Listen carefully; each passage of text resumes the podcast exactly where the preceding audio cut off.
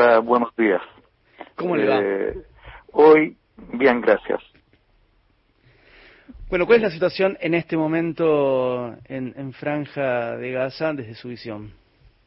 Eh, hoy, 15 de mayo, Ujú. se cumplen 73 años de la primera ocupación de Palestina, 1948, donde se crea el Estado de Israel a costas del, del pueblo palestino, en territorio palestino, y expulsa a tres cuartas partes de la población palestina de sus hogares. Esta es la esencia del, del problema. Todo lo demás son consecuencias. En 1967 Israel completó la ocupación, el 100% de Palestina, con la ocupación de la Franja de Gaza y Cisjordania, incluido Jerusalén Oriental. Hoy el 100% de Palestina está ocupado por Israel. Eh, lo que estamos viendo hoy es una consecuencia de la ocupación.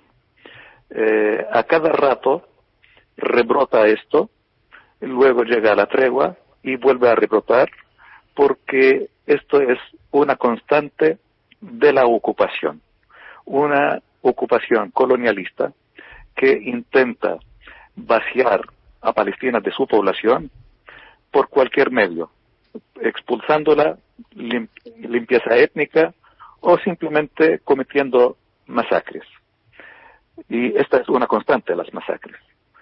Eh, pero además hay una serie de otras medidas de la privación de los derechos, la privación de las libertades, la eh, judaización del territorio palestino, la profanación de los lugares santos, en fin, una serie infinita de eh, medidas que fueron intensificadas en los últimos días producto de una crisis interna de la sociedad israelí y del sistema político de ese país.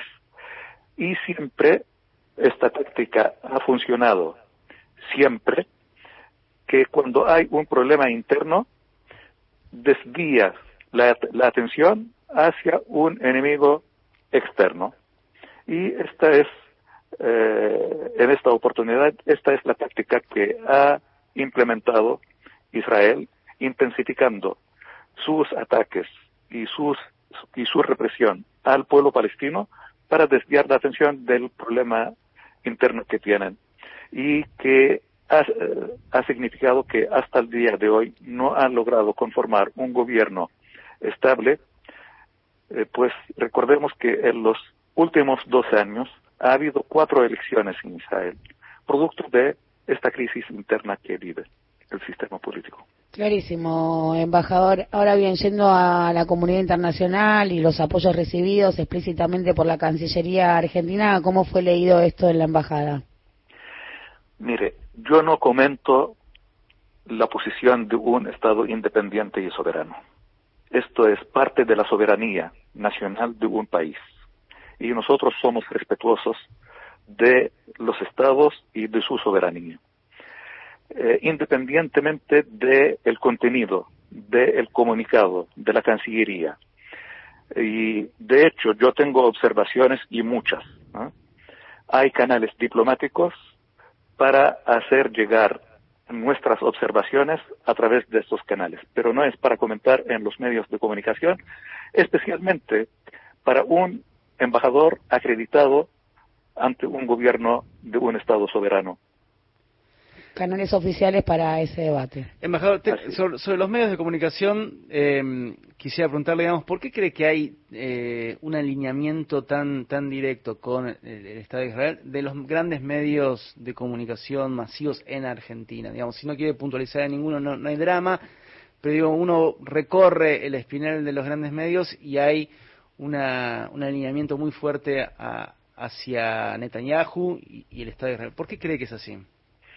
Porque eh, yo le voy a citar eh, un, un, un video eh, y tal vez puedan encontrarlo en eh, Internet.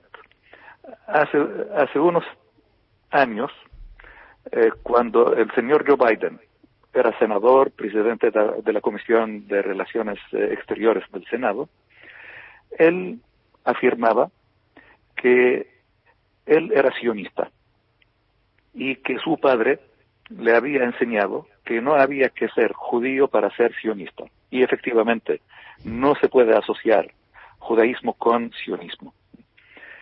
Y eh, en otro momento, el señor Biden dice, si no existiera Israel, habría que inventarlo.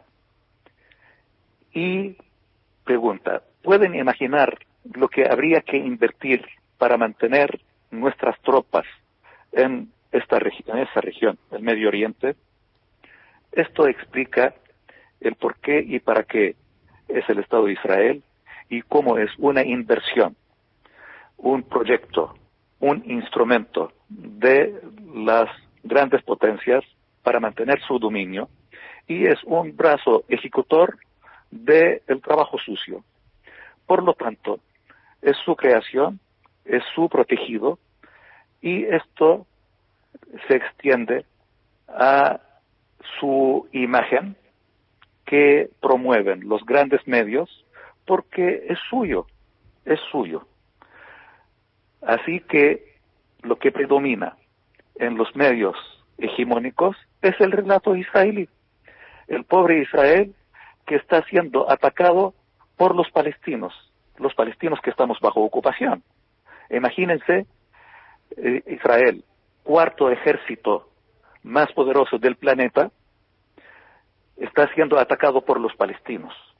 Estoy viendo eh, televisión mientras hablo con ustedes. En este preciso momento están amenazando con bombardear una torre eh, residencial en la franja de Gaza que tiene eh, oficinas y estudios de diferentes medios de comunicación porque quieren impedir que las imágenes de destrucción en la franja de Gaza sean conocidas. Por eso bombardean los eh, edificios donde se encuentran eh, los, eh, los medios de comunicación. En este edificio, además de ser un edificio residencial, está Associated Press, Al Jazeera y otros medios de comunicación simplemente porque quieren impedir lo que ocurre, eh, que se sepa lo que ocurre en la franja de Gaza y seguir con el mismo relato de Israel que está bajo fuego palestino. Estamos hablando con el embajador de Palestina en Argentina, Usni Abed Wahed, espero haberlo pronunciado bien, y le, le consulto como última pregunta, digamos, ¿cómo se soluciona este conflicto en términos diplomáticos? Mire, eh, esto que está ocurriendo hoy, seguramente mañana, pasado mañana, una semana más, va a llegar la tregua. Eh, el costo en vidas humanas, eh, destrucción, efectos eh, psicológicos, trastornos, no importan para Israel y para sus aliados y sus protectores. Esto no importa. Pero en cualquier momento esto va a rebrotar. Cada vez que un señor en la política israelí esté en crisis y se enfrenta a juicios por corrupción como el primer ministro israelí, está dispuesto a sacrificar a vidas de palestinos que no cuestan nada. Para Israel, el buen palestino es el palestino muerto. Por lo tanto, no, no importa cuántos palestinos mueran. Mientras haya ocupación, este problema no está resuelto. Y hay que recordar lo que decía, que hoy conmemoramos 73 años de la primera ocupación de Palestina. En 1948, un día como hoy, fue creado el Estado de Israel en Palestina a costas del pueblo palestino, expulsando la población palestina de sus hogares. Luego, en el año 67, se completó el 100% de la ocupación de Palestina con la ocupación de la Franja de Gaza y Cisjordania, incluido Jerusalén Oriental. Nuestra reivindicación es un Estado independiente y soberano en estos territorios que ocupó Israel en el año 67 y que constituyen tan solo el 22% de nuestra patria, 22%. Mientras no haya libertad para el pueblo palestino y mientras Israel siga reprimiendo, oprimiendo a un pueblo, va a haber resistencia y esto rebrota en cualquier momento. Lógicamente, la, represión del pueblo palestino no es noticia, solamente es noticia cuando afecta a Israel y magnifican el efecto en Israel y minimizan el efecto en Palestina. Muchísimas gracias, embajador. Le agradecemos mucho este contacto con Alafuentes y nuestra mayor solidaridad con el pueblo palestino que paga con sangre la crisis política israelí, Estado terrorista, brazo armado de Estados Unidos. Gracias, un abrazo y que tengan un